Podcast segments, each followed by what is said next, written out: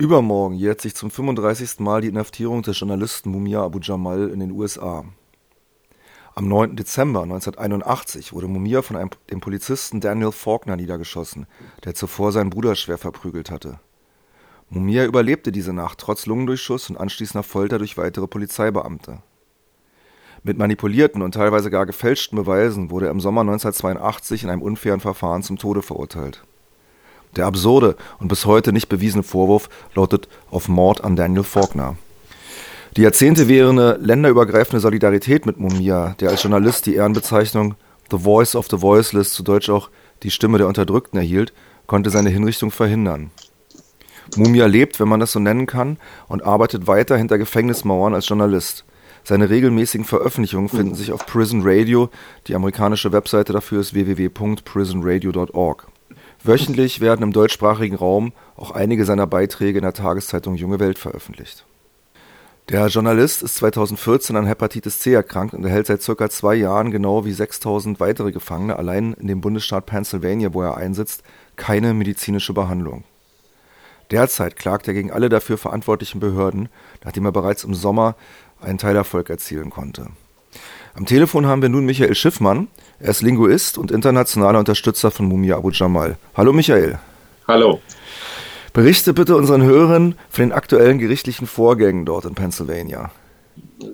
Du sagtest, er ist seit 2014 an Hepatitis C erkrankt. Hepatitis C ist ja was, äh, was eine sehr lange Latenzzeit hat und äh, es besteht die Möglichkeit, dass er bei seiner Verhaftung, wo er ja angeschossen wurde, dass er damals mit einer Bluttransfusion äh, infiziert wurde. Das ist das Allerwahrscheinlichste und dass sich das über all die Jahre dann schleichend in seinem Körper ausgebreitet hat. 2014 im August hat er dann erstmals äh, Symptome gezeigt. Und das hat dann dazu geführt, dass er im März des folgenden Jahres äh, kollabiert ist, ins Krankenhaus eingeliefert wurde. Und da wurde dann entdeckt letzten Endes, dass er eine fortschreitende Hepatitis C hat. Und er hat dann auf Behandlung geklagt. Mhm. Und zwar äh, beim dritten Bundesbezirksgericht äh, in den USA. Dazu hat es im Ende August eine Entscheidung gegeben von dem Ende August äh, diesen Jahres. Ende August diesen Jahres, ja. äh, 2016 also. Es gab im Dezember und Januar 2015, 2016 eine Anhörung, wo er auch selbst ausgesagt hat. Es hat sich dann endlos hingezogen. Am 31. August kam endlich die Entscheidung von äh, Bundesrichter Mariani und dort wurde ihm inhaltlich äh, Recht gegeben. Aber es wurde gesagt, äh, er hätte die falschen Beklagten benannt. Also er hat die Gefängnisbehörde, Gefängnisdirektor und Gefängnisbehörde in Pennsylvania benannt und in der Entscheidung wurde dann bemängelt, dass er eigens eingerichtetes Hepatitis C-Komitee im Gefängnis hätte benennen müssen als Beklagter. Und äh, das hat er daraufhin getan. Er hat also drei. Ganz Anträge kurz zum Verständnis, bitte. Ähm, er hat also vergessen, die Brötchen zu verklagen und hat sich gleich an den Bäcker gewandt und das wollte der Richter nicht. So kann man die ganze Sache, die äh, juristisch sich sehr kompliziert anhört, zusammenfassen. Er hat vergessen, die Brötchen zu benennen. Und in drei Anträgen, die er jetzt Ende September über seine Anwälte Robert Boyle und Brad Grote eingereicht hat, hat er die Brötchen also auch benannt, nachträglich. Er hat auch äh, Berufungen dagegen eingelegt, dass das als Abweisungsgrund benannt worden ist. Und er hat nochmal einen komplett neuen Antrag eingereicht, wo er den allerneuesten Stand nochmal zusammenfasst. Sehr wesentlich an der Entscheidung von diesem Bundesrichter ist, dass er Mumia inhaltlich Recht gegeben hat und damit auch den ganzen anderen Gefangenen in Pennsylvania und in den USA. Er hat also die Behandlung beziehungsweise Nichtbehandlung von Mumia als verfassungswidrig unter dem achten Verfassungszusatz, der grausame und ungewöhnliche Behandlung verbietet, gegeißelt Das Bedauerliche daran ist, äh, dass er eben den Antrag Mumias auf einstweilige Verfügung abgelehnt hat. Das heißt, mhm. Mumia hat inhaltlich Recht bekommen, aber er bekommt weiterhin keine Behandlung. Ja. Das äh, bringt mich zur nächsten Frage, weil das US-Recht ist ja ein Präzedenzrecht. Also ein möglicher Sieg von Mumia würde natürlich medizinische Behandlung für ihn bedeuten. Aber was würde dieser Sieg generell bedeuten? Denn also der Sieg äh, wäre von enormer Bedeutung, weil allein in Pennsylvania, im Bundesstaat Pennsylvania, der ja nur einer von 50 ist, gibt es 6000 andere Gefangene, die an, an Hepatitis C äh, erkrankt sind. Und äh, dazu muss man sagen, dass das nur die bekannte Zahl ist. Äh, man muss davon ausgehen, dass es eine enorme Dunkelziffer gibt, gibt von Leuten, deren Hepatitis C noch gar nicht bekannt geworden ist. Entschuldigung, äh, kurz ja? eingehakt. Ich hatte es in der Anmoderation schon erwähnt, aber all diese 6000 Gefangenen erhalten keine Behandlung, obwohl medizinisch einwandfrei geklärt ist, dass sie erkrankt sind, oder? Es gibt äh, mittlerweile 50 Leute, 50 von diesen 6000, also weniger als ein Prozent, äh, die Behandlung bekommen. Und hier kommt jetzt eine weitere Perversion. Äh, was nämlich gemacht wird mit den Gefangenen, seit Mumia geklagt hat. Sie werden intensiviert beobachtet. Das heißt, man macht alle möglichen teuren Tests mit ihnen, um herauszufinden, ob ihre Erkrankung weit genug fortgeschritten ist nach Ansicht des Department of Correction, dass sie Behandlung bekommen. Die, äh, kurz für die Hörerinnen und Hörer, Department of Correction bekommen, ist die wenn, Gefängnisbehörde. Ja, Sie können also Behandlung bekommen, wenn Sie äh, sozusagen schon in akuter Todesgefahr sind und vorher bekommen Sie keine. Ja, ich habe in einem Bericht gelesen äh, von diesem, von dieser ähm, ja, Einheit, die ich vorhin so diffamiert habe als Brötchen, dass sie äh, schreiben, dass wenn ein Gefangener sozusagen schon Blut aus dem Mund hat, dann sei akute Behandlung notwendig. Das ist aber schon ein Symptom, in der ein Erkrankter bereits im Sterben liegt. Also die Gefahr ist ja die vorher einsetzende Leberzirrhose bei Hepatitis C und äh, dem wird scheinbar überhaupt nicht Rechenschaft getragen. Ja. Könntest du uns bitte mal erklären, warum sich die Behörde denn so stark dagegen wehrt, überhaupt diese Gefangenen zu behandeln? Was ist der Hintergrund? Weil, dass das alles Sadisten sind, die Gefangene grausam und langsam sterben lassen wollen, das ist schwer vorstellbar. Was ist das Interesse daran, diese Gefangenen nicht zu versorgen? Also es gibt diese Komponente des äh, Sadismus, denn wenn man zum Beispiel sich den Fall Mumias anguckt, Rachel Wolkenstein, die äh, lange Zeit seine Anwältin gewesen ist und äh, die einige der besten Berichte über diesen Fall geschrieben hat, hat geschätzt, dass äh, die medizinische Nichtbehandlung und das ganze Geteste an Mumia mittlerweile 150.000 Dollar gekostet hat. Und äh, die Behandlung, äh, um die es hier geht, das ist äh, eine neue Behandlung, die von einem Arzt namens äh, Dr. Michael Sophia entwickelt worden ist. Die gehört jetzt einem Konzern namens äh, Gilead. Äh, nennt sich Sovaldi und Harvoni. das sind so Pillen, die man einmal die Woche bekommt. Und die gesamte Behandlung kostet 90 bis 100.000 Dollar. Das heißt, äh, in Mumias Fall haben sie schon mehr für die Nichtbehandlung ausgegeben, als die Behandlung gekostet hätte. Es gibt also diese Komponente des Sadismus sehr wohl, aber es gibt äh, eben auch die ökonomische Komponente. Wenn jetzt die Strafvollzugsbehörde in Pennsylvania sagen würde, wir behandeln all diese 6000 Leute, dann muss man das jeweils mit äh, 100.000 Dollar multiplizieren und das sind natürlich äh, enorme Kosten.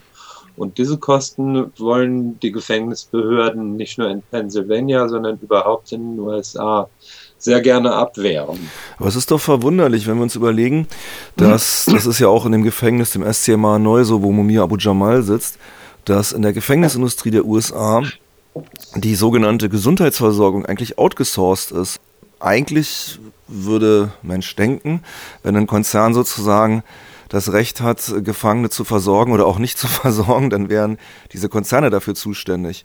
Warum wälzt die Bezirks- oder die, die äh, Bundesstaatsregierung von Pennsylvania das nicht einfach auf die Subunternehmer ab, die ähm, die Gefangenen versorgen?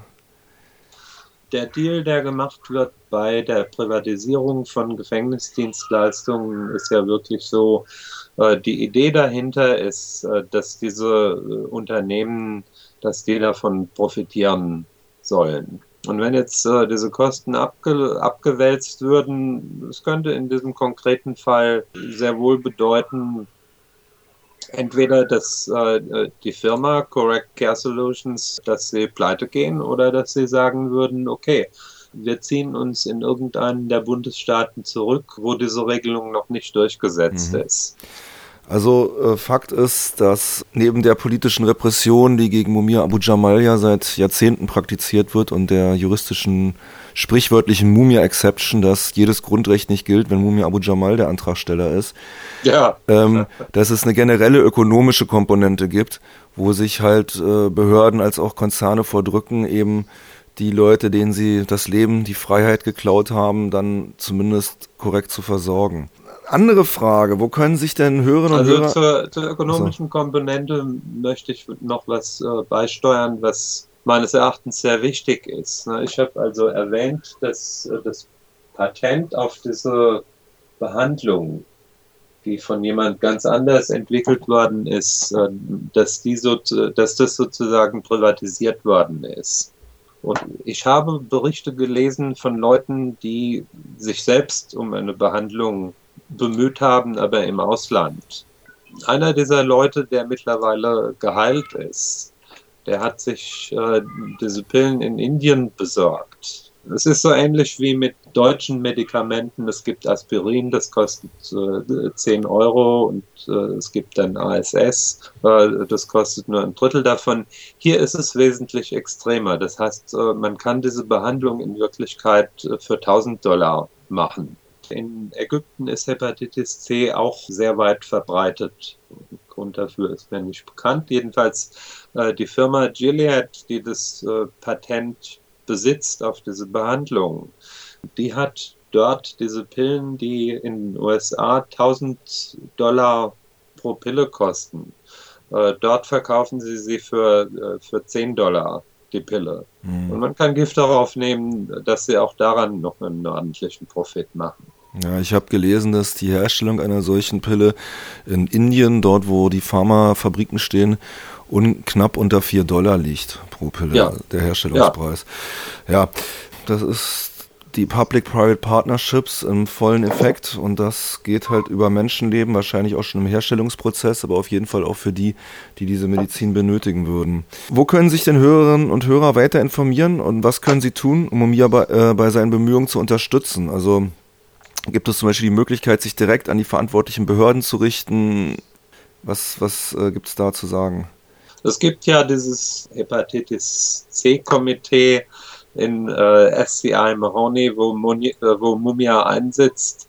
Aber die richtigen Adressaten für äh, diese Behandlung sind weiterhin der Gefängnisdirektor, in, äh, im Fall Mahoney äh, ist es eine Gefängnisdirektorin und äh, der Chef der Strafvollzugsbehörde, äh, John Wetzel von Pennsylvania, und äh, darüber hinaus eben auch äh, der Gouverneur Tom Wolf. Mhm. Äh, das sind äh, Adressaten, an die man sich wenden kann, denn ungeachtet dessen, dass der Richter gesagt hat, ja, man muss unbedingt auch dieses Brötchen benennen, äh, eben dieses äh, Hepatitis C-Komitee, in Wirklichkeit sind, die, sind sie diejenigen, die die Fäden in der Hand ja. halten. Ich habe gesehen, es gibt eine Webseite im Netz, die heißt www.bring Mumia Home mit Bindestrichen dazwischen, bring-mumia-home.de und da finden sich all diese Adressen der Behörden drauf. Wenn Leute denen also eine Postkarte schreiben wollen, darüber Bescheid wissen, dann können sie das tun, um eben da auch zu zeigen, dass dieser Fall eben weit über die Landesgrenzen von Pennsylvania hinaus wahrgenommen wird. Genau, ähm, auf dieser Website findet man also die ganzen Informationen und auch die richtigen Adressatinnen und Adressaten. Ich habe jetzt in Vorbereitung auf das Interview, habe ich ein kleines Dossier mit Quellen zusammengestellt. Das werde ich heute Nachmittag an diese Website schicken und das wird dann in den nächsten Tagen gepostet werden. Okay, das die Webseite nochmal www.bring-mumia-home.de. Kommen wir zur letzten Frage. Mit Blick auf die aktuellen politischen Entwicklungen in den USA, ich denke da an die Wahlen, aber ich denke auch an die zum Teil erfolgreiche Auseinandersetzung um Standing Rock, stellt internationale Öffentlichkeit wirklich so einen großen Schutz für Menschenrechtsaktivistinnen und Aktivisten in den USA dar, wie es so oft gesagt wird? Wie, wie würdest du das einschätzen aus deiner langjährigen Erfahrung? Ich denke, dass es von enormer Bedeutung ist. Also viele Leute sagen, ein Typ hat wie Donald Trump, die in Amer Amerika sagen doch, uh, fuck the Europeans und das kümmert uns alles nicht. Man muss aber davon ausgehen, dass das Schutzbehauptungen sind. Und diese Beobachtung geht sogar auf bis auf die amerikanische Bürgerrechtsbewegung zurück, die in den 50er Jahren des letzten Jahrhunderts richtig Schwung bekommen hat äh, alle, die daran teilgenommen haben, haben gesagt, dass der internationale Faktor von enormer Bedeutung gewesen ist.